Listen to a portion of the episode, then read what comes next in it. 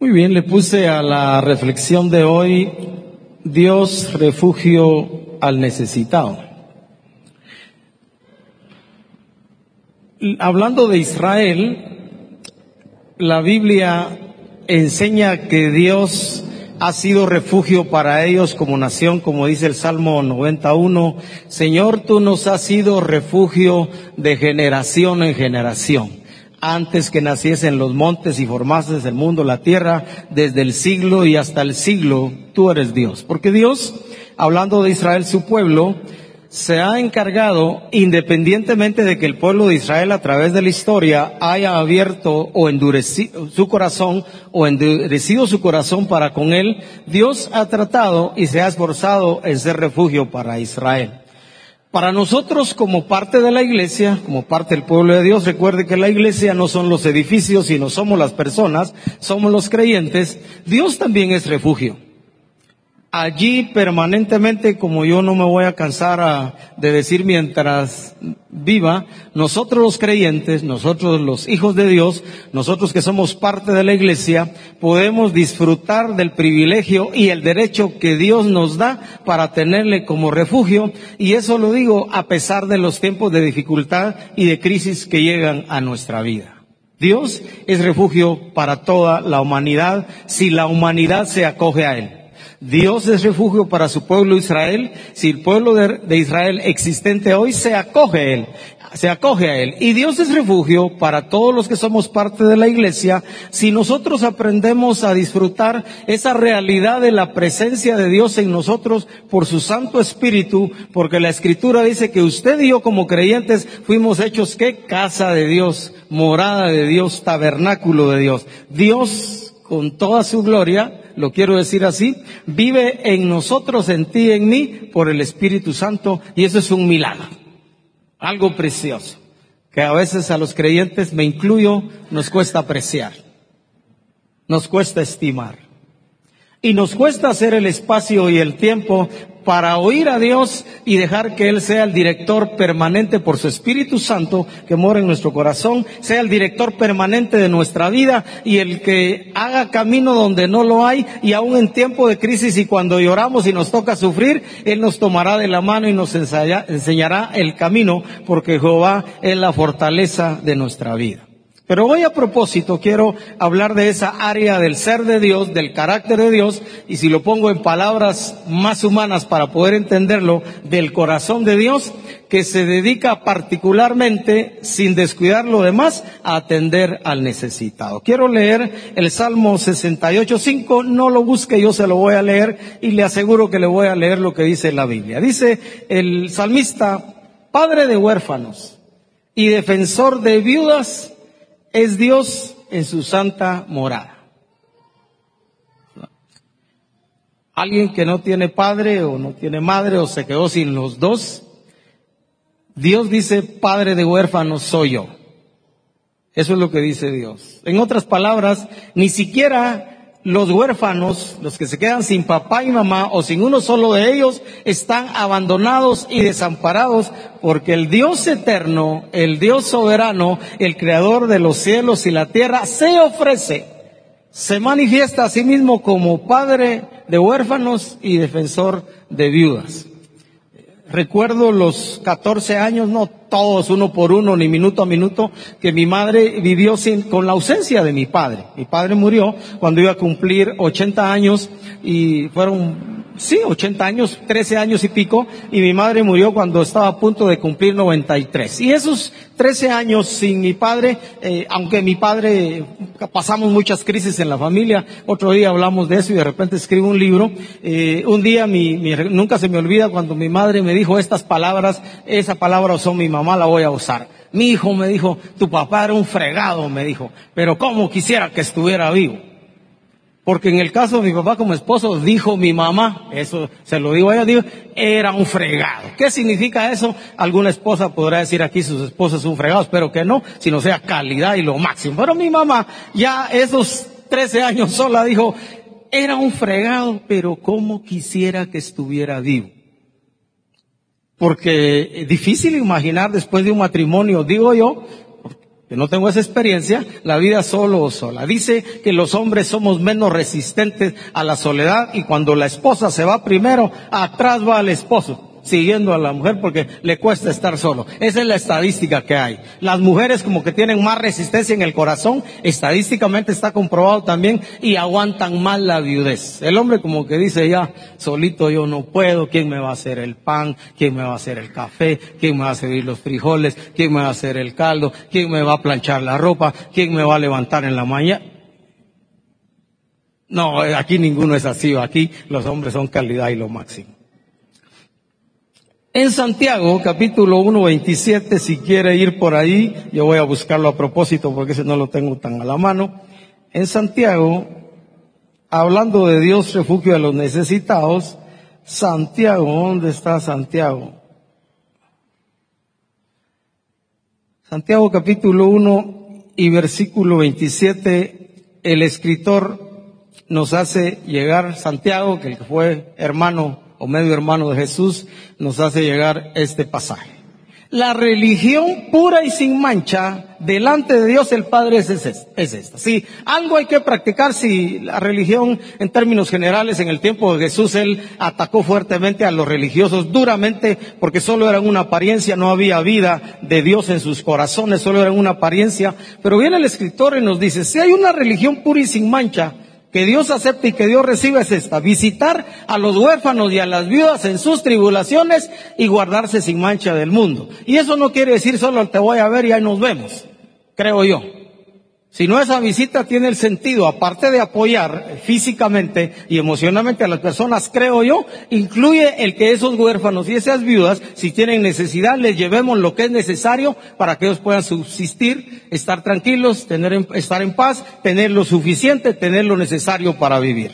Si hay algo que pudiéramos destacar de, eh, creo, si no recuerdo mal, hasta hoy el único pasaje que he encontrado bueno de religión es esto pura y sin mancha, religión, visitar a los huérfanos y a las viudas en sus tribulaciones y guardarse sin mancha del mundo. Ahora quiero ir atrás hasta el Nuevo Testamento al libro de Levítico y quiero leer algo hablando del corazón de Dios por los desposeídos o por los desvalidos. ¿Cómo se dice? Desvalidos, ¿verdad? Si no, aquí los maestros de español, ¿qué, qué? No le puso la fuerza donde tenía que ponerle la fuerza a la palabra. Muy bien, Santiago, vamos a ver si me aparece aquí, Levit, perdón, Levítico, Levítico 23. Quiero encontrar un pasaje aquí también. Este es el, el corazón de Dios para nosotros como seres humanos, como grupos o como familias, está revelado en su palabra. Entonces en Levítico 23 yo quiero leer el versículo 22 está hablando de la gente que siembra y, recoge, en nuestro caso aquí, maíz, frijol o lo que sea, en el otro caso se cosechaban trigo, pero dice, cuando les toque cosechar, cegar la mies, lo que cultivaron de la tierra, no cegarán hasta el último rincón de ella, ni espigarán la ciega. Para el pobre y para el extranjero la dejarán yo Jehová, firma Dios, yo Jehová vuestro Dios.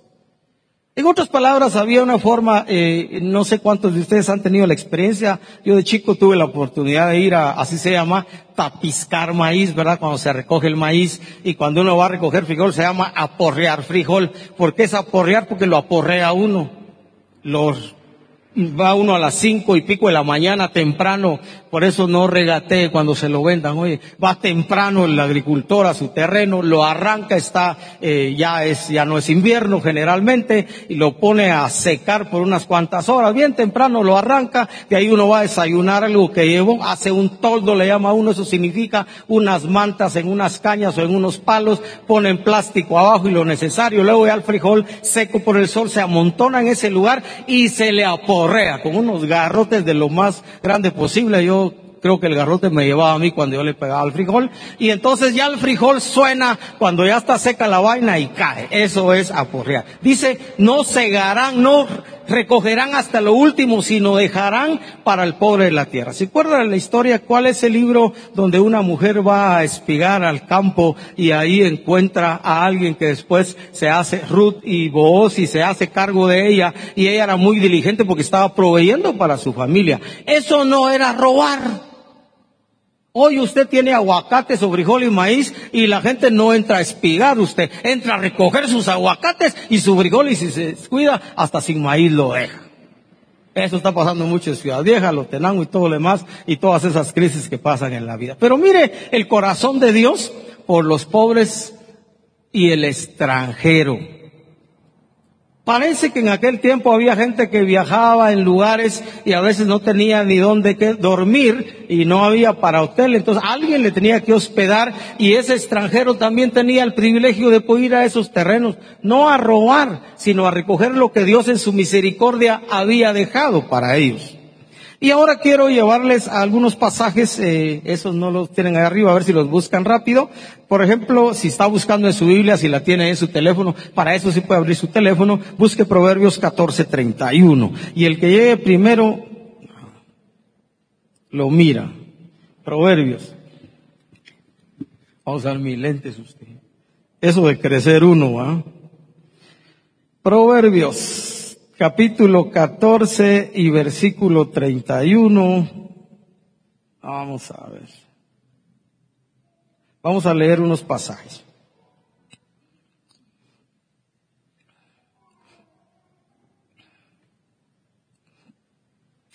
Hablando del trato que nosotros los seres humanos debemos tener con el necesitado, con el desvalido, con aquellos que a nuestro alrededor padecen necesidad. Mire, mire lo que dice la Biblia. El que oprime al pobre afrenta a su hacedor. Y es que a veces parece que algunos de nosotros a veces nos aprovechamos de los necesitados. Y mire lo que es afrentar a Dios, al Creador. Más el que tiene misericordia del pobre honra a Dios, lo honra. El que oprime al pobre afrenta a Dios, pero el que tiene misericordia, de alguna manera se extiende a él, honra a Dios. Hablando del trato. Vamos a ir a Proverbios 17.5. Vamos a ver, está adelantito. Vamos a leer varios pasajes. A Proverbios 17.5, por favor. Mire este otro. 17, 5, 17, ya. El que escarnece al pobre afrenta a su hacedor. Escarnecer es tratar a una persona de una manera cruel, cruel queriendo humillarlo. Eso es escarnecer. Y hay gente que se aprovecha de algunas circunstancias. El que escarnece al pobre afrenta a Dios. Y el que se alegra de la calamidad no quedará sin castigo. Imagínense cómo Dios eh, concibe el hecho de dignificar a los necesitados. Eh, vamos a ir a Levítico 19:15. Hasta allá atrás de la Biblia, a ver quién corre más que otros, por favor. Estamos dando un pasaje por la Biblia, este va a ser un día de ver varios pasajes. 19:15. No harás injusticia en el juicio, ni favoreciendo al pobre, ni complaciendo al grande con justicia juzgarás a tu prójimo. Tratar a todos por igual. No es lo que tenemos o no tenemos lo que da, da, valor a los seres humanos. Es la imagen que llevamos de Dios en el corazón. Pero mire, hasta para tratar a todos, a veces, eh, si uno no tiene cuidado en el corazón, uno tiene tendencia a tratar a ciertas personas de una manera y a otras personas de otra manera. Así que sigamos, vamos a ir al Salmo 41. Salmo 41, ¿dónde está el libro de Salmos? Salmo 41 y versículo 1, por favor. Ahorita va a aparecer, mire, yo ya ni debiera buscar aquí, pero me ayuda. Bienaventurado el que piensa en el pobre y otra vez yo no creo que solo son pensamientos. Ah, me voy a acordar de los necesitados. Ay, pobrecitos. El que piensa para ayudar, el que piensa para bendecir, el que piensa para proveer. Aquellos que Dios nos ha permitido tener algunas cosas, unos más que otras, debiéramos de alguna manera estar en la disposición de pensar en el que a nuestro alrededor, en nuestro entorno donde vivimos o donde sea, tiene necesidad y extendernos a ello. El que, el que es bienaventurado, dichoso, feliz, el que piensa y ayuda al pobre porque en el día malo dice, el que atiende, el que sirve, el que ayuda, Dios lo libra. Es interesante, mire eh, cómo Dios se extiende. Vamos a ir a Deuteronomio 24, 12.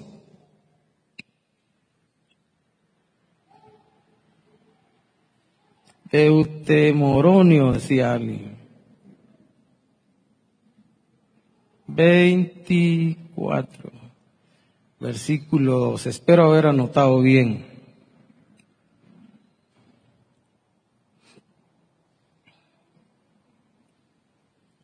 Bueno, vamos a empezar del 10 si son amables para entender todo el contexto. Gracias, jóvenes ahí arriba. Versículo eh, Deuteronomio 24. Cuando entregares a tu prójimo alguna cosa prestada, no entrarás en su casa para tomarle prenda. Te quedarás fuera y el hombre a quien prestaste te sacará la prenda. Y si el hombre fuere pobre, no te acostarás reteniendo aún su prenda. Yo espero que, bueno, creo que aquí entre nosotros hay alguno así, ¿verdad? Que dice, bueno, eh, te voy a dar esto, pero te voy, en garantía, dicen algunas personas, cuando le piden a uno, te voy a dejar esto. Y sobre todo en, en ese caso parece que la gente dejaba sus abrigos, su ropa, su prenda con la que a veces dormía o se vestía o usaba durante el día. Entonces dice, el, si el hombre fuere pobre no te acostarás reteniendo aún su prenda. Mire qué interesante. Y el último pasaje que vamos a leer es Proverbios 19. Proverbios 19. Ah, Proverbios, Proverbios.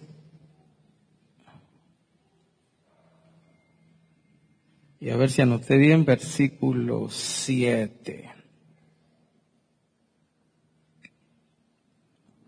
Proverbios 19, 7. Todos los hermanos del pobre le aborrecen cuanto más sus amigos se alejarán de él, buscará la palabra y no la hallará.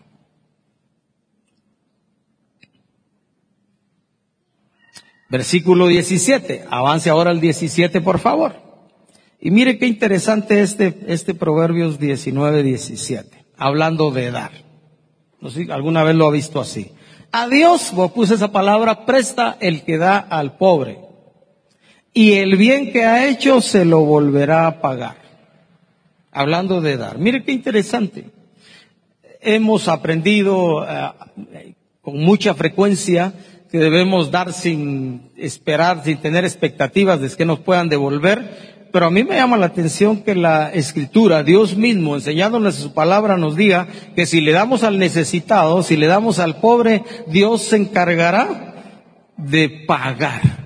A veces no es la persona la que nos paga, a veces es Dios mismo. Hay un, a ver, ¿ha oído ese, ese dicho que dicen pobre pero honrado no? ¿No ha oído ese dicho aquí en Guatemala? ¿No ha oído ese dicho no? No, no, ese, ah. Yo soy pobre pero honrado, le dicen, a veces está de mal modo, ah, pero. Mire lo que dice la Biblia, pues, vamos a ver aquí. Espero haber anotado bien. Leo Proverbios eh, Proverbios 28, 27. El que da al pobre no tendrá pobreza, más el que aparta sus ojos tendrá muchas maldiciones. Y Proverbios 28, 6. Perdón, me salté uno. Mejor es el pobre que camina en su integridad, ¿ah? pobre pero honrado, que el de perversos caminos y rico. Hace una comparación. Pobre pero honrado, vale la pena. Mejor es el pobre que camina en su integridad que un rico perverso. Bueno, avancemos si quiero, déjeme dejar en su corazón tres pensamientos, ya leímos bastante la Biblia, ahora guardemos la Biblia. hasta el final vamos a, a leer algo probablemente. ¿Qué ocurre cuando damos al necesitado? Yo quiero mencionar rápidamente, solo déjeme ver la hora para no retenerle aquí más de lo necesario. Ah, por favor. Muy bien, estamos bien. ¿Qué ocurre cuando damos al necesitado? Número uno, como ya vimos en todos los pasajes que leímos, nos identificamos con Dios. Usted y yo nos parecemos a Dios, nos parecemos a Jesús, cuando dentro de nuestro corazón surge la compasión, no lástima, la lástima solo es un dolor pasajero que no lleva a nada, pero la compasión nos lleva a movernos buscando cómo proveer aquello que la gente que tiene necesidad a nuestro alrededor necesita, lo que sea. ¿Cuántos de nosotros tenemos ropa que ya no usamos porque enflaquecimos? Ah. Usted pensó que iba a decir porque engordamos, va, no para nada. Ah. ¿Cuántos tenemos ropa de más en el... Levante la mano, por favor, los que tienen ropa de más en el baúl. Y buena, va, no con hoyos, no a regalar lo que tiene hoyos, por favor. Hay mucha gente que tiene necesidad de esa ropa que usted tiene de más desde hace rato y algunas cosas que ni ha usado porque le quedaron apretadas. Eh, si me está viendo mi familia, perdónenme lo que voy a decir porque a veces me miran algunos de mi familia. El otro día me regalaron unas playeras usted que el diseñador no le atina a usted. Traté de comprar algo flojitas y esto de aquí queda marcado para acá. Yo no sé qué hizo el diseñador. Usted, voy a ver quién es para llamarlo y decirle, mire, arréglele el corte. Están nuevas las playeras. ¿Qué voy a hacer? Las voy a regalar. Y la persona de mi familia que lo regaló, si me está viendo, que me dé otras de buena marca. Nada. Ahí le van a decir, ya, ya, casi estoy viendo ahorita algunos de mi familia riéndose por ahí. Pero a veces tenemos de más en la, eh, en el closet. Nos identificamos con el corazón de Dios. Padre de huérfanos. Defensor de viudas. Es Dios.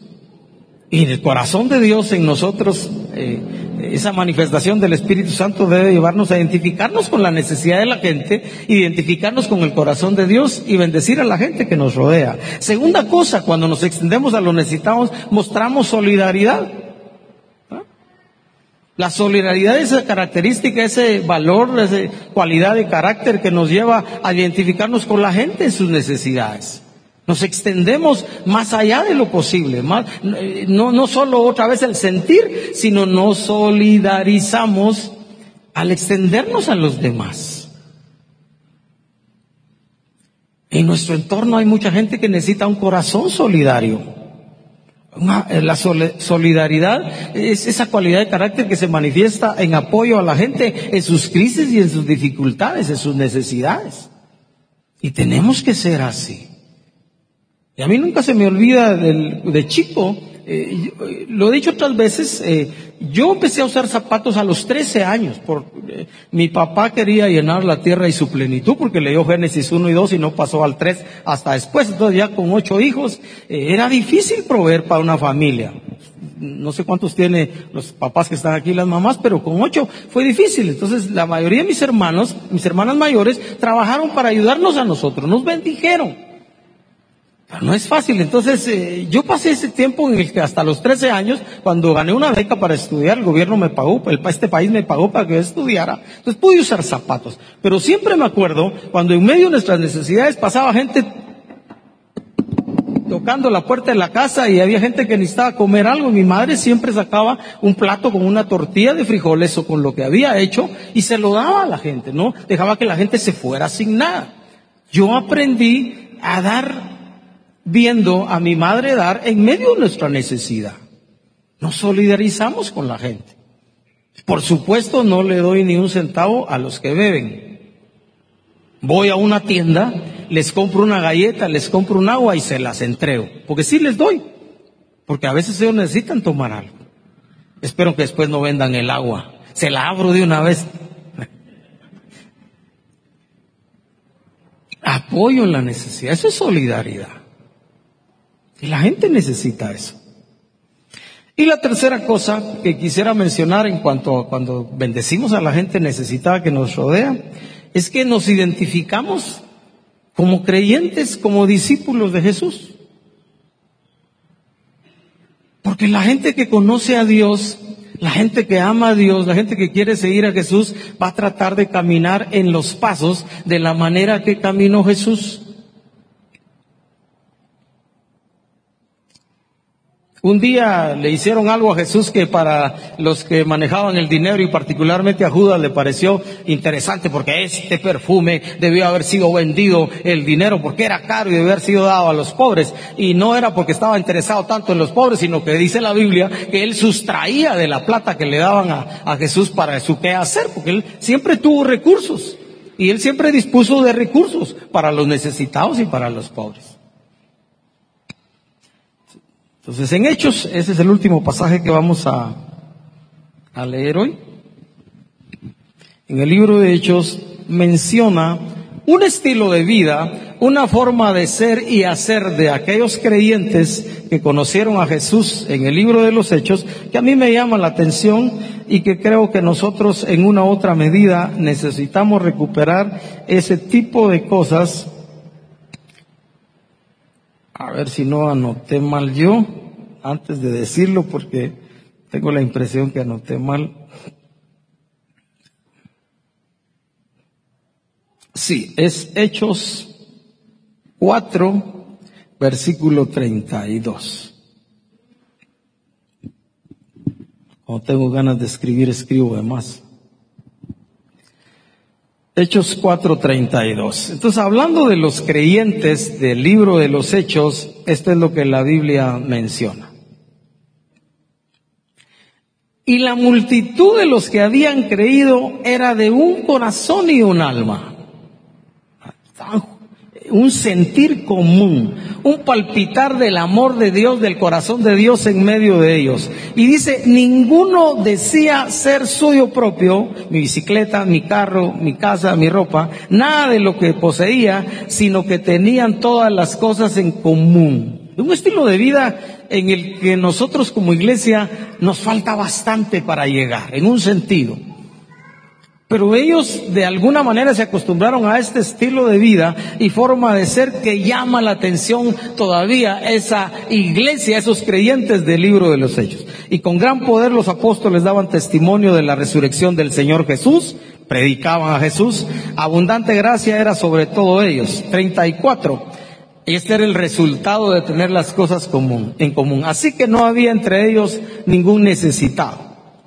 Porque todos los que poseían heredades o casas las vendían y traían el precio de lo vendido y lo ponían a los pies de los apóstoles y se repartía a cada uno según su necesidad. Desarrollaron tal vida en común unión, en comunión, que había entre ellos identificado sus necesidades y Dios, porque esto no es nada de obligación ni ningún sentido de compromiso, sino más bien voluntariamente la gente que tenía muchas propiedades o bastantes propiedades vendían algunas y traían el dinero para que los apóstoles, los líderes de ellos lo administraran y se los daban a los que tenían necesidad. Así que se suplía la necesidad de todos ellos. Allá por el libro capítulo 7, por ahí hay un problema donde algunas decían que las viudas de los hebreos eran mejor atendidas que las viudas de los griegos y porque todo eso, cuando se ayuda a gente, se producen problemas también, porque somos seres humanos. Así que cuando damos a los necesitados nos identificamos como discípulos de Jesús, como verdaderos creyentes. Así que suficientes razones, diría yo, esas tres, pero nos identificamos con el corazón de Dios, mostramos solidaridad y nos mostramos, nos, la gente nos reconoce entonces como discípulos de Jesús para ayudar a los necesitados. Así que, ¿qué vamos a hacer de aquí en adelante? Pues obviamente Dios lo sabe y nos tocará a nosotros tomar decisiones. Yo quiero animarte a dar y bendecir en tu entorno, en tu vecindario, a la gente que necesita. Vamos a recoger en unos momentos una ofrenda, como dije el domingo pasado.